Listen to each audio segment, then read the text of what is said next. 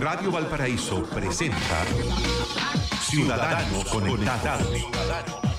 El programa que lo deja al día en todo el mundo de la tecnología y las comunicaciones. Conduce el abogado Pedro Huichalaf Roa, ex subsecretario de Telecomunicaciones del Gobierno de Chile.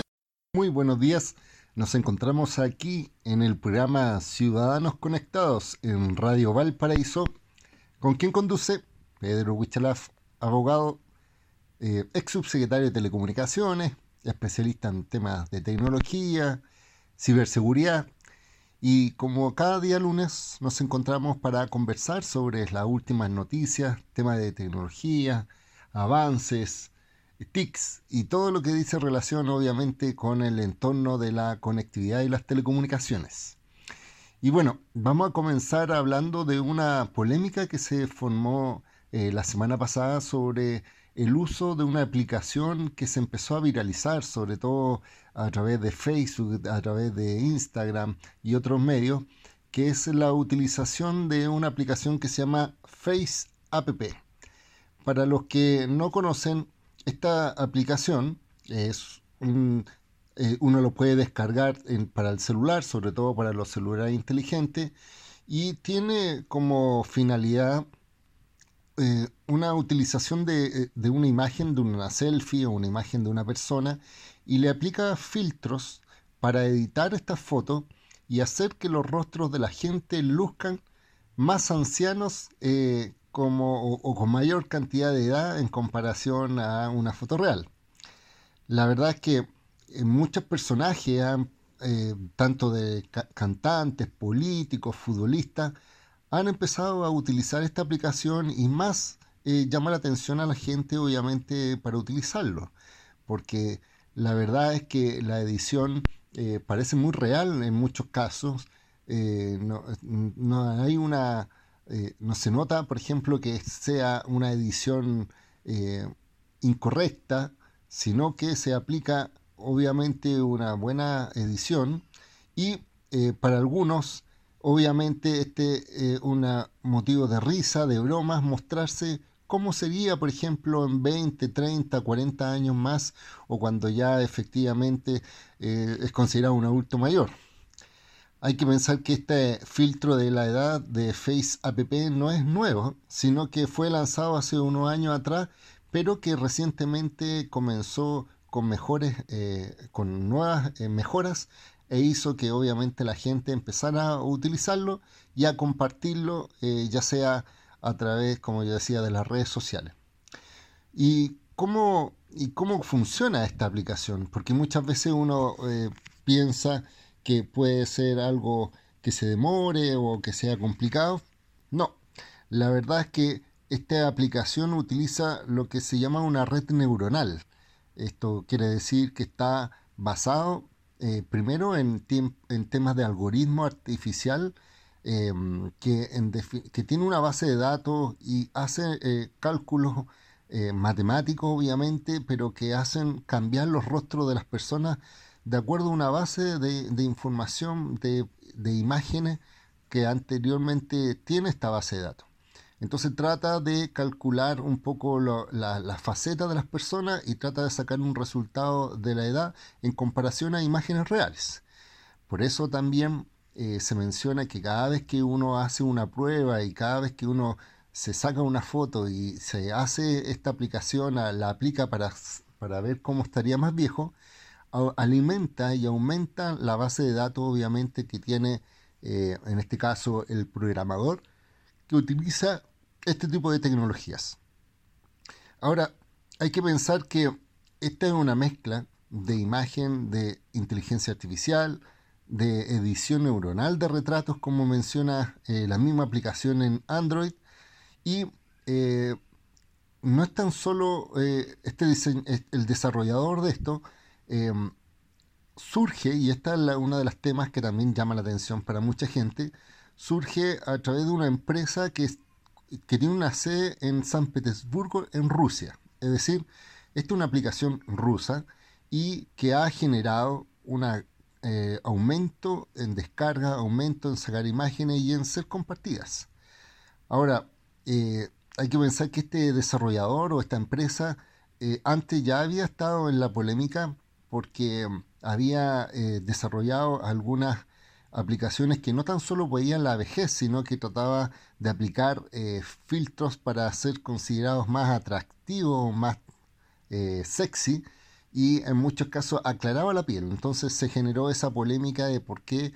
él consideraba aclarar la piel como algo más sexy. También había, esta misma aplicación tenía un filtro que también generó eh, polémica respecto al cambio de raza, incluso para lucir como por ejemplo afrodescendiente, como indio, como asiático o caucásico. Y obviamente eh, por el reclamo y olas de críticas que recibió eh, fueron eliminados estos filtros. Y también hubo em, otros efectos como por ejemplo el hecho de em, sacar imágenes y obviamente em, ahora que la última polémica, que es la recopilación de los datos. Es decir, eh, mucha gente empezó a, cuestionarse eh, no tan solo la utilización previamente tal del programa, sino qué hacía este programa con la información que obviamente uno recopila, que recopila o monitorea a través tanto de la actividad del usuario como de la información y metadatos que tiene esta misma información. Eh, de hecho, una de las cosas que más se, eh, verificaba es que más de 100 millones de descargas ya tenía esta aplicación. Eh, además de que era gratuita y que era atractiva, el hecho de que la gente empezara a colocar en redes sociales imágenes, obviamente lo hacía mucho más viral como aplicación, pero eh, muy poca gente empezó a leer las condiciones de uso respecto a las políticas de, privacidad de Face App. Y finalmente, si uno lee las condiciones, em, y lo voy a leer textual, dice, usted le otorga a Face App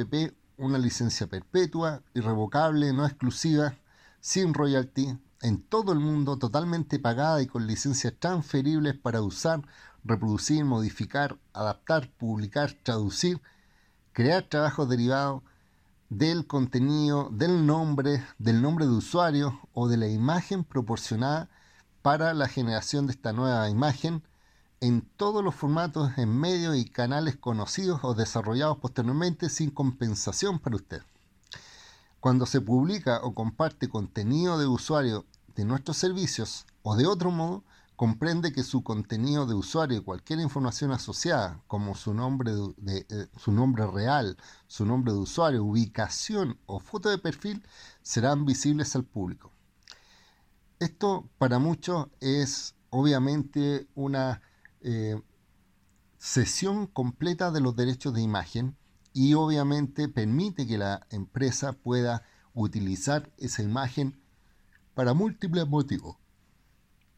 Algunos dicen que eh, lo pueden utilizar para base de datos, para generar eh, perfiles, para generar, eh, en este caso, seguimientos, porque también se pueden establecer algunos metadatos como la ubicación, como las características raciales, como en, en este caso también el mejoramiento del sistema o la publicación de nuestros rostros, por ejemplo, en algunos portales de publicidad o para otros fines que probablemente eh, solo queden en manos o en decisión del autor de la aplicación y no de nuestra decisión personal. Es por eso mismo que eh, muchas personas, sobre todo los que somos especialistas en temas de seguridad, eh, llamamos la atención sobre esta aplicación y obviamente la mejor recomendación es no utilizarla, porque con esas condiciones obviamente nuestra información eh, la entregamos gratuitamente, eh, pero eh, simplemente pagamos, o sea, no, no, pagamos por la aplicación, pero lo pagamos con nuestros datos y finalmente no sabemos dónde va a terminar ese tipo de información. Así que la polémica que decíamos respecto a Face App está presente, invitamos a mirarla, pero no a, no a descargarla probablemente tal, sino que ver los resultados y obviamente entender que puede ser eh, jocoso, chistoso o asombroso verse en una imagen eh, de anciano, pero uno está entregando mucho más información y al final mucho más valiosa que lo que efectivamente eh, podemos tener como consecuencia puntual respecto al uso de esta aplicación. Vamos a una pausa comercial, una música y regresamos aquí en Ciudadanos Conectados en Radio Valparaíso.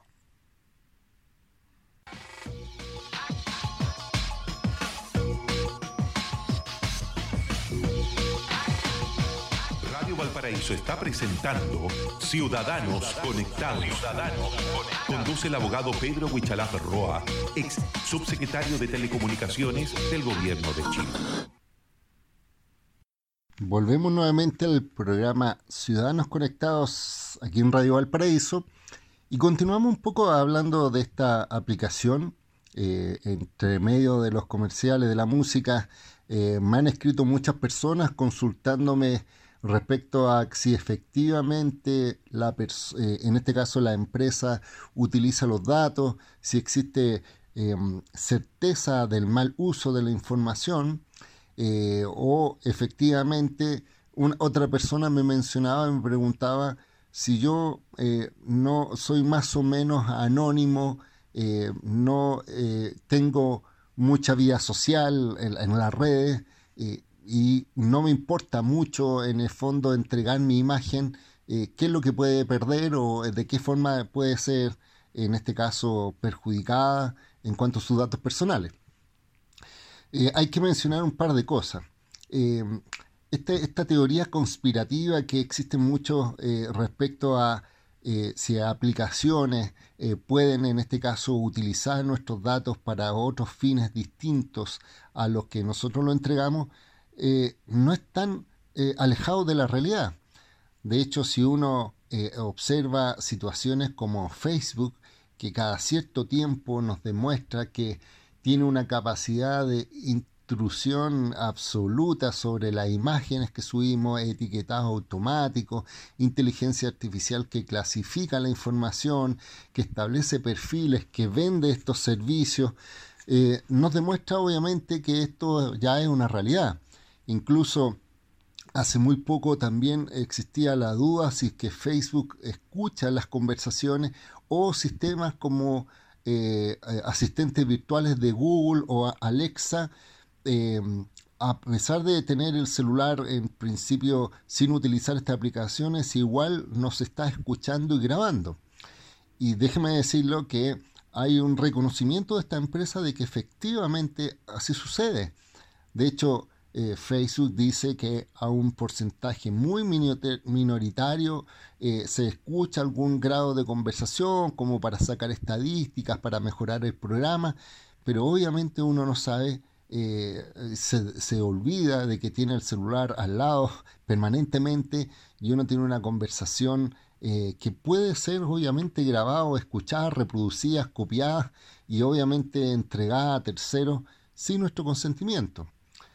Ahora, eh, respecto a esta polémica, eh, ¿qué, dice el creador de esta aplicación? Él eh, o, este, esta empresa de Face App emitió un comunicado que fue difundido entre distintos medios y en este documento la compañía afirmó que solo utiliza las fotos que el usuario quiere editar. Es decir, esta aplicación tú lo puedes utilizar registrándote para sacar, para editar más imágenes o obviamente hacerlo en forma anónimo. Pero eh, la empresa indicaba que estas imágenes eh, que uno edita nunca la va a transferir o se compromete a no transferirla de ninguna otra imagen desde un teléfono, por ejemplo, a sus servidores. Al mismo tiempo señala que mucha gente almacena estas imágenes en, esto y las comparte a través de esta red social que tiene Face App también dentro de la aplicación, pero que la mayoría de estas imágenes son borradas eh, de los servidores a las 48 horas después de que se hayan subido.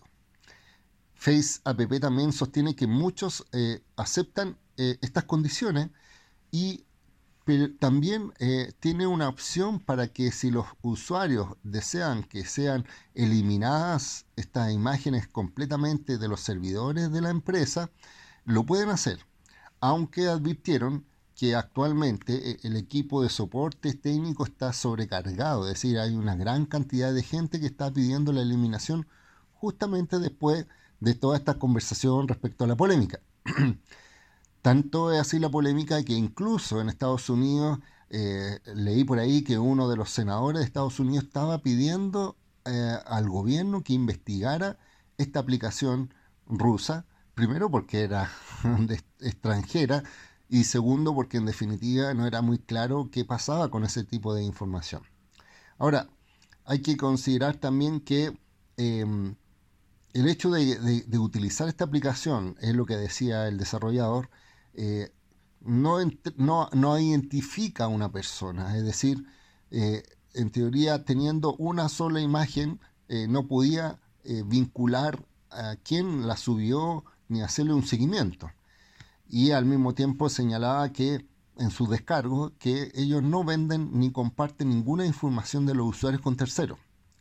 Sin embargo, ellos dijeron respecto a que la información del usuario no se transfiere a países como Rusia propiamente tal. Sin embargo, eh, si uno eh, analiza, como yo lo explicaba, el uso de la inteligencia artificial, esta eh, aplicación es muy similar a lo que sucedió hace un tiempo atrás con otro viral que se aplicó en Facebook, que dijo que se llamaba esto como 10 Years Challenger, es decir, el desafío de los 10 años, donde uno colocaba una imagen y la foto, eh, colocaban una foto em, editada de 10 años posterior, de tal forma de que uno podía mirar un antes y un después. Bueno, ahora, el respecto a este tipo de imágenes y de compartir esta información, obviamente en su momento también se mencionó que este tipo de imágenes permitían a redes sociales como Facebook entrenar a sus herramientas de reconocimiento facial que pueden ser utilizadas como para fines eh, comerciales, como vender publicidad, como para la vigilancia, ya sea privada o por organismos gubernamentales. De hecho, eh, muchos expertos en seguridad de la información dijeron que era muy difícil determinar eh, a través de un reconocimiento facial para cuáles son los fines que se estaban realizando y obviamente qué tipo de aplicaciones tenían acceso a esta información. Y al igual que, por ejemplo, lo que ocurre de repente en algunos países, eh, mencionan, por ejemplo, el caso de China, donde obviamente, porque ha sucedido, el, Estado, el gobierno, utiliza tecnologías para realizar controles eh, de identidad a través de la tecnología por medio del reconocimiento facial. Ahora, ¿cómo, se puede cruzar esta información? Muchas veces eh, las policías, por ejemplo, tienen muy pocas imágenes de las personas que tienen que investigar, porque obviamente no han cometido delito o no han sido fichadas o porque en definitiva eh, no han tenido la obligación de entregar la información de, de sus imágenes, por ejemplo, pero empiezan a recopilar la información por internet, de las redes sociales y obviamente empiezan a captar las imágenes de la persona, de sus amigos, fotos que son compartidas y así puede después posteriormente con un reconocimiento de esa imagen, si saca una foto dentro de una multitud, hacer el match y identificar claramente a esa persona a pesar de que puede estar rodeado de muchas otras personas a través ya sea de una imagen, de un video o en tiempo real. Ahora, hay eh, organizaciones de privacidad en todo el mundo que han dicho que obviamente el uso de las tecnologías de reconocimiento facial es peligrosamente autoritaria. Señalan que monitorear a personas inocentes en público es una violación de los derechos fundamentales a la privacidad, a la libertad de expresión y al derecho de reunión, según varios eh, expertos en esta materia. Y obviamente han, eh, muchas organizaciones están luchando para que esto no, prosiga. ¿Qué pasa, por ejemplo, en Chile? Hay eh, casos como, por ejemplo, eh, lo ocurrió en un mall en Las Condes, donde estaban utilizando eh, inteligencia artificial en directo y que supuestamente estaba asociado a la policía y eran en cámaras de este recinto comercial y que tenía, entre comillas, por finalidad detectar a posibles ladrones que entraran de tal forma que preventivamente se pudiera identificar a estas personas. Pero la polémica se generó porque eh, grababan a todo el mundo, tanto menores de edad, mujeres, hombres, adultos mayores, personas inocentes, y posteriormente se indicaba que el sistema no era tan eh, exacto porque daba una respuesta de un 80% de falsos positivos, es decir, de algunas imágenes que eran reales versus alguna identificación que no era correcta y por tanto eh, al menos la tecnología que se estaba utilizando aquí no era muy bien eh, recibida por parte de la policía como eh, una medida fidedigna. Algunos lo eh, justificaban, otros decían, si tú no tienes nada que hacer, no te que temer, pero obviamente hay que pensar en la privacidad, en que estas tecnologías aumentan, se comparten, se virilizan y tal como cuando se indican que una persona al subir información a internet, un video, un chat, cualquier cosa, eh, después se te escapa de tus medios, obviamente esto pasa exactamente lo mismo en este tipo de información. Vamos a otra pausa y regresamos aquí en Ciudadanos Conectados en Radio Valparaíso.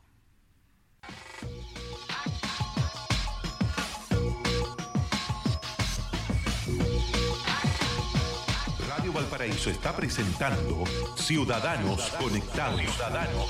Conduce el abogado Pedro Huichalaf Roa, ex subsecretario de Telecomunicaciones del Gobierno de Chile. Volvemos al programa Ciudadanos Conectados aquí en Radio Valparaíso y eh, seguimos conversando de las últimas noticias en tema de tecnología y vamos a hablar de una noticia bastante positiva que se está anunciando eh, se salió tanto en el diario como también en medios de información digital eh, y fue confirmada obviamente por la empresa. Y es que Google, esta empresa que ya eh,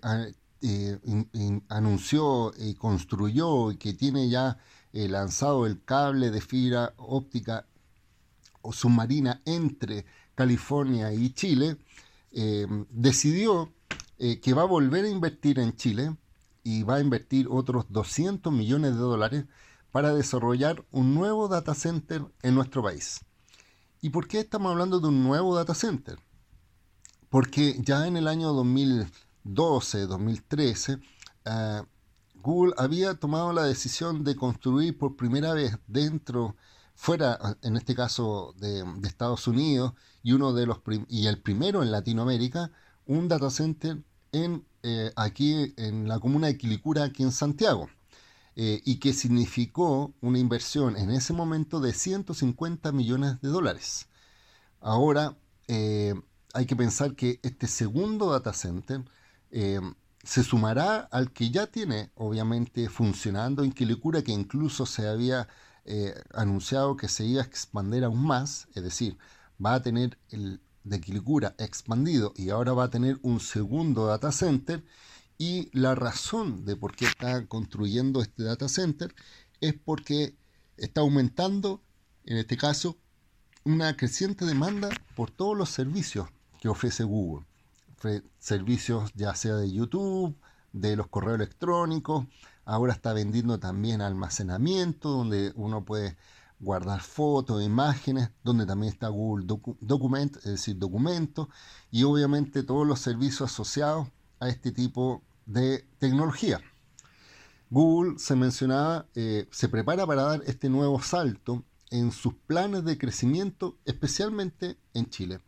La firma, que es tecnológica, obviamente plantea que el desarrollo de su segundo data center, a través de esta inversión de 200 millones de dólares, se emplazará en un terreno de 23 hectáreas situados en la comuna de San Bernardo y Cerrillos. Es decir, eligió eh, otra parte distinta a la de Quilicura, probablemente tal. Eh, esta compañía, que obviamente eh, es internacional, comenzó ya además a tramitar esta semana la iniciativa en el Servicio de Evaluación Ambiental en el SEA, donde ingresó un escrito donde precisó que su objetivo es proporcionar servicios de computación e Internet a usuarios de todo a todo el mundo debido al aumento de la demanda de estos productos en estos últimos años. Por otro lado, se mencionaba que esta infraestructura servía además como un soporte física a la nube virtual de, almacenamiento de datos de Google, que es efectivamente lo que venden a través de Internet estos sistemas de almacenamiento, lo que se denomina en la nube, que físicamente tiene que estar en un lugar y obviamente es Chile, en este caso, eh, un lugar donde está uno de estos respaldos de información. Eh, por otro lado, es importante concluir que eh, o, tener la condición de que si se concluye este proceso, eh, al menos se proyectan que van a haber más de 1.200 personas realizando trabajos específicamente en la construcción, lo que obviamente aumenta eh, la empleabilidad y la, disminuye la tasa de cesantía, sobre todo en esta zona de la, de la región metropolitana. Em, y este centro de datos tan especial se sumará a la de, a la de Quilicura, que como yo, yo les mencionaba, fue inaugurado el año 2012, siendo eh, Chile el primer país de Sudamérica o de Latinoamérica donde obviamente se establecía un data center. Ahora vamos a tener este segundo. Y eh, el 2018 también hay que mencionar que em, ya tenía pensado eh, realizar, como yo le decía, las inversiones de expansión respecto a la actualmente operativa que está en Quilicura y esto demuestra obviamente más recursos, eh, más confianza en el país, más confianza en la seguridad y en las telecomunicaciones que obviamente demuestran que Chile es uno de los países líderes em, dentro de Latinoamérica respecto a la conectividad. Ahora, ¿qué pasa con la tecnología?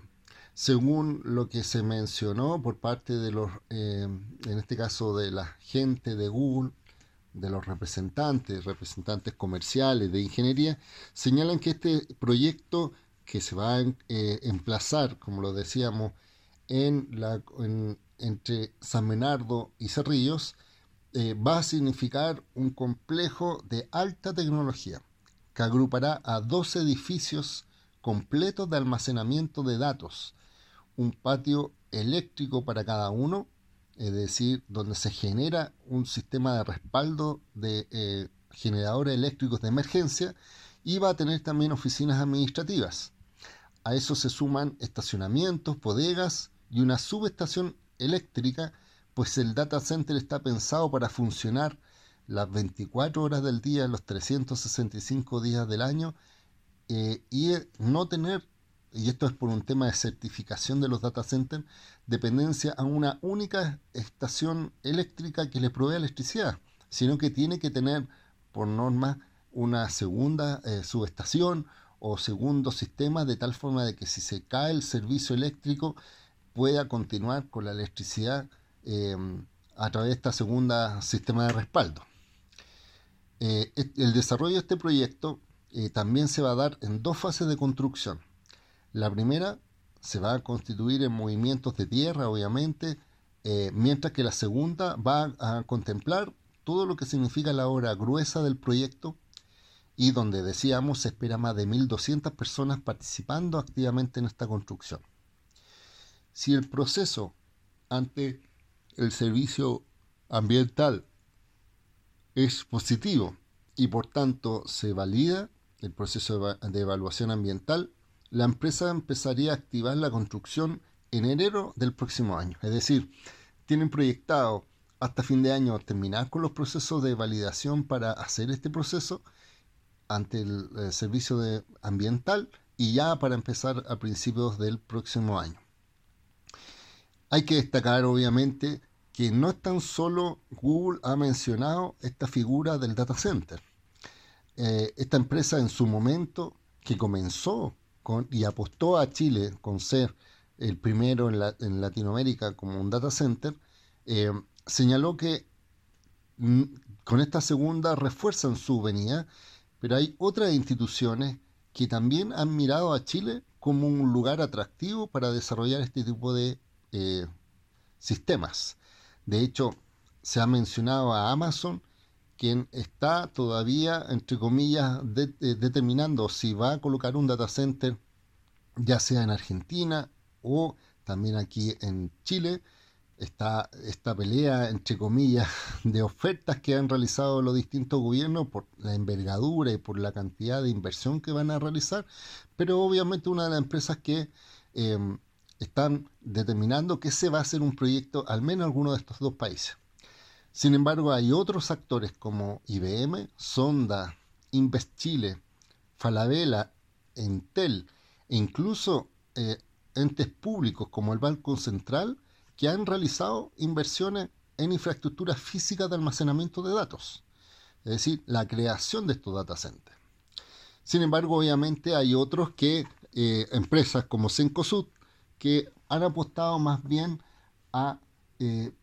no tener los data centers, sino que a arrendar los servicios eh, de, los data centers a través de los sistemas de nubes. Es decir, en vez de tener su propio data center, prefieren arrendar estos servicios para que obviamente esta información eh, ya no tengan que tener control de, construcción, de mantención y de cuidado, porque en definitiva empresas especialistas como Google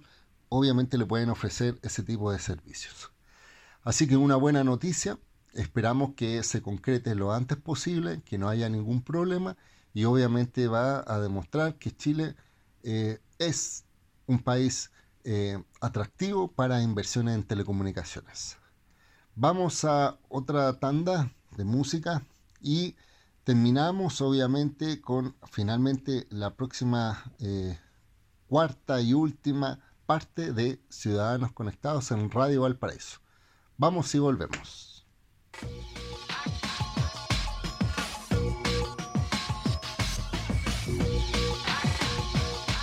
Valparaíso está presentando Ciudadanos Conectados. Conduce el abogado Pedro Huichalaf Roa, ex subsecretario de Telecomunicaciones del Gobierno de Chile. Volvemos a la última parte de este programa de Ciudadanos Conectados en Radio Valparaíso y vamos a conversar sobre una nota que salió recientemente hoy día, me la acaban de mandar, eh, agradecido por quien envió esta información sobre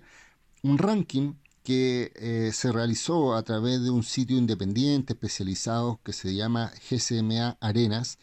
que es un ranking cada seis meses de los celulares que se venden a nivel mundial y establecen en cierta forma la relación entre las capacidades, el precio y los catalogan dentro de los 20 mejores celulares eh, recomendados obviamente por este sitio. En general hay que mencionar que estos celulares la mayoría, para no decir todos, están basados con la lógica de Android, es decir, eh, son aquellos sistemas operativos, obviamente, que utilizan esta versión. ¿Y por qué no está Apple? Porque en general se menciona que esta empresa eh, lanza sus productos en septiembre, por lo que como es semestral este ranking, no, no hay ningún producto nuevo que pueda ser rankeado sí va a aparecer probablemente estos dispositivos en el segundo semestre. Pero ya hay que mencionar que desde el año 2000, este sitio independiente de GSMA Arena se especializa en analizar, en analizar a fondo los teléfonos celulares que salen al mercado en cualquier parte del mundo. Su revisión y ranking efectivamente es una guía útil y objetiva para guiar la decisión de compra, puesto que detrás del portal no hay ningún fabricante si uno lo ve aquí en Chile, uno sabe que dentro de la estadística hay más equipos celulares que personas en Chile. Hay más de un 100% de penetración de telefonía móvil y además, desde hace últimos años, eh, los teléfonos celulares son los equipos, son los terminales en general, eh, productos más importados en Chile, eh, más que otros productos que naturalmente antes eran de mayor consumo, incluso cosas básicas como el petróleo, la benzina y, otros derivados del combustible. Esto demuestra obviamente que también en Chile la gente le gusta usar los celulares y siempre busca no tan solo el último modelo, sino que obviamente modelos que sean económicos, que tengan condiciones buenas, que saquen buenas fotos y en general tengan buenas capacidades. Eh, y hay mucha gente que no sabe eh, cómo distinguir entre uno u otro celular y es por eso que yo les recomiendo que visiten este sitio de GSMA Arenas y van a aparecer, obviamente, y ahí lo mencionan, cada seis meses un ranking donde muestran a los usuarios eh, y pueden comparar ellos fichas técnicas, tablas, fotos y videos. De tal forma que no es necesario que tengan que ir a la tienda o a la página oficial de una empresa, sino que obviamente aquí concentran toda esta foco de atención. Y obviamente dentro de este ranking de los 20 mejores modelos que fue recientemente eh, sacado a través de este sitio, hubo varias sorpresas. ¿Por qué? Porque eh, no tan solo eh, se está ah, demostrando que los, las marcas tradicionales como Samsung, Huawei y otras están apareciendo, sino que están surgiendo otros modelos y otras marcas como Xiaomi, que es una empresa china, que em, recientemente inauguró unas tiendas aquí en Chile y que está a nivel mundial impulsando mucho su venta de productos. Y de hecho eh, está en un ritmo de crecimiento bastante elevado en comparación a lo tradicional que uno podría entender de los equipos celulares. Ahora, si uno empieza a mirar eh, los teléfonos, están entendidos bajo el concepto de, eh, de, media, de gama media. Esto significa que no son teléfonos ni tan baratos ni tan caros, pero que tengan prestaciones que sirvan para las personas que compren estos dispositivos. Así se muestran, por ejemplo, también en la lista aparece un Nokia, que es el Nokia 9 PuriView se llama, que tiene cámaras principales de 5 lentes, incluso en una marca china, Oppo, que no se vende acá en Chile, eh, pero que en definitiva se puede eh, pedir a través de AliExpress u otros medios para comprar que también salen destacados. Ahora, respecto a Xiaomi propiamente tal, ya desde el 2018 está mostrando su tendencia al alza. De hecho, dentro de este ranking de 20 eh, mejores teléfonos, tiene 5 modelos de teléfonos elevados dentro de este ranking, incluso tienen los dos primeros lugares Em, por este tipo de modelo. Pasa lo mismo con Samsung. Samsung también tiene eh, después en el tercer, cuarto lugar sus eh, gamas de teléfono em, bien posicionados. Y cuando le preguntaron en esta entrevista a Fernando González, que es gerente de smartphone de Samsung Electronics Chile, eh, cuáles son las condiciones que tienen los Samsung para ser considerado uno de los mejores según este ranking, él mencionaba al menos un modelo que se llama el Galaxy A, y también el Galaxy S10, que elevó bastante los estándares en la forma de eh, cómo tener nuevos dispositivos, porque incorporaron, por ejemplo, eh, una figura que ya tiene los teléfonos de alta gama, que es la huella digital, es decir, con tu huella puedes desbloquear el celular, pero ellos lo tienen en la pantalla adelante, en la pantalla activa, sin que se visualice dónde colocar el dedo, pero uno coloca el dedo y se desbloquea. También una cámara fotográfica con altos eh, lentes de nivel profesional eh, y que obviamente también se destacan las, las pantallas con AMOLED, que es una tecnología que permite mayor contraste, imagen, etc. Ahora, a pesar de toda esta guerra comercial que ha existido entre Estados Unidos y Huawei y China, los chinos han demostrado obviamente que con su buque insigne que es Huawei y además ahora con Xiaomi y con Oppo y otra marca más como OnePlus, que personalmente yo lo recomiendo porque a pesar de que no se vendan mucho en Chile, porque no, no hay una venta oficial, si uno los puede traer de afuera, a través de AliExpress, de Amazon, eBay, que son tiendas virtuales, eh,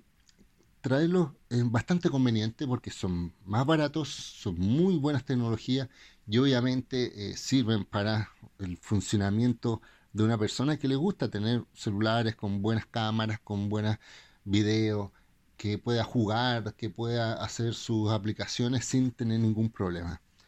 De hecho, estos equipos en general tienen muy buenas condiciones en cuanto a memoria RAM que se denomina, que es decir, capacidad de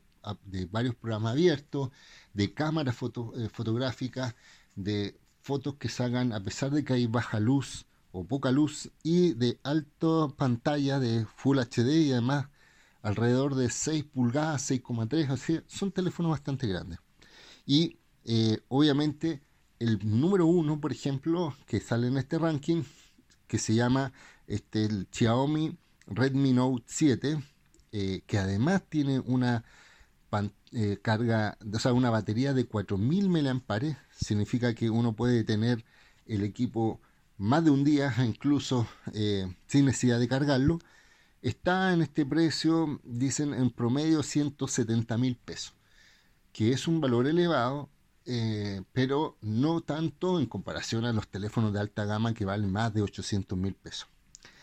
Entonces lo invito a que revisen este ranking, van a encontrar, pueden comparar, pueden saber si es que están interesados en renovar sus teléfonos.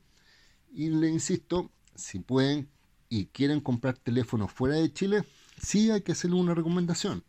que cada vez que traigan este equipo desde el extranjero, tienen que hacer el proceso de habilitación del teléfono a través de la inscripción administrativa ante Subtel. Significa que tienen que inscribir su teléfono para habilitarlos. Tienen un mes desde que le insertan un chip para habilitarlos, si no, se bloquean. Porque ese email, que es como el carnet de identidad del teléfono, no está registrado dentro de Chile. Si no, compran un teléfono acá en Chile y no tienen que hacer ese proceso. Así que em, con esta noticia eh, vamos terminando con el programa de Ciudadanos Conectados aquí en Radio Valparaíso y espero que nos podamos encontrar obviamente la próxima semana. Si me quieren, se quieren comunicar conmigo, ya saben www.wichalaf.cl, que es en, eso en internet, en Facebook, arroba Wichalaf, Instagram y en Twitter tengo la misma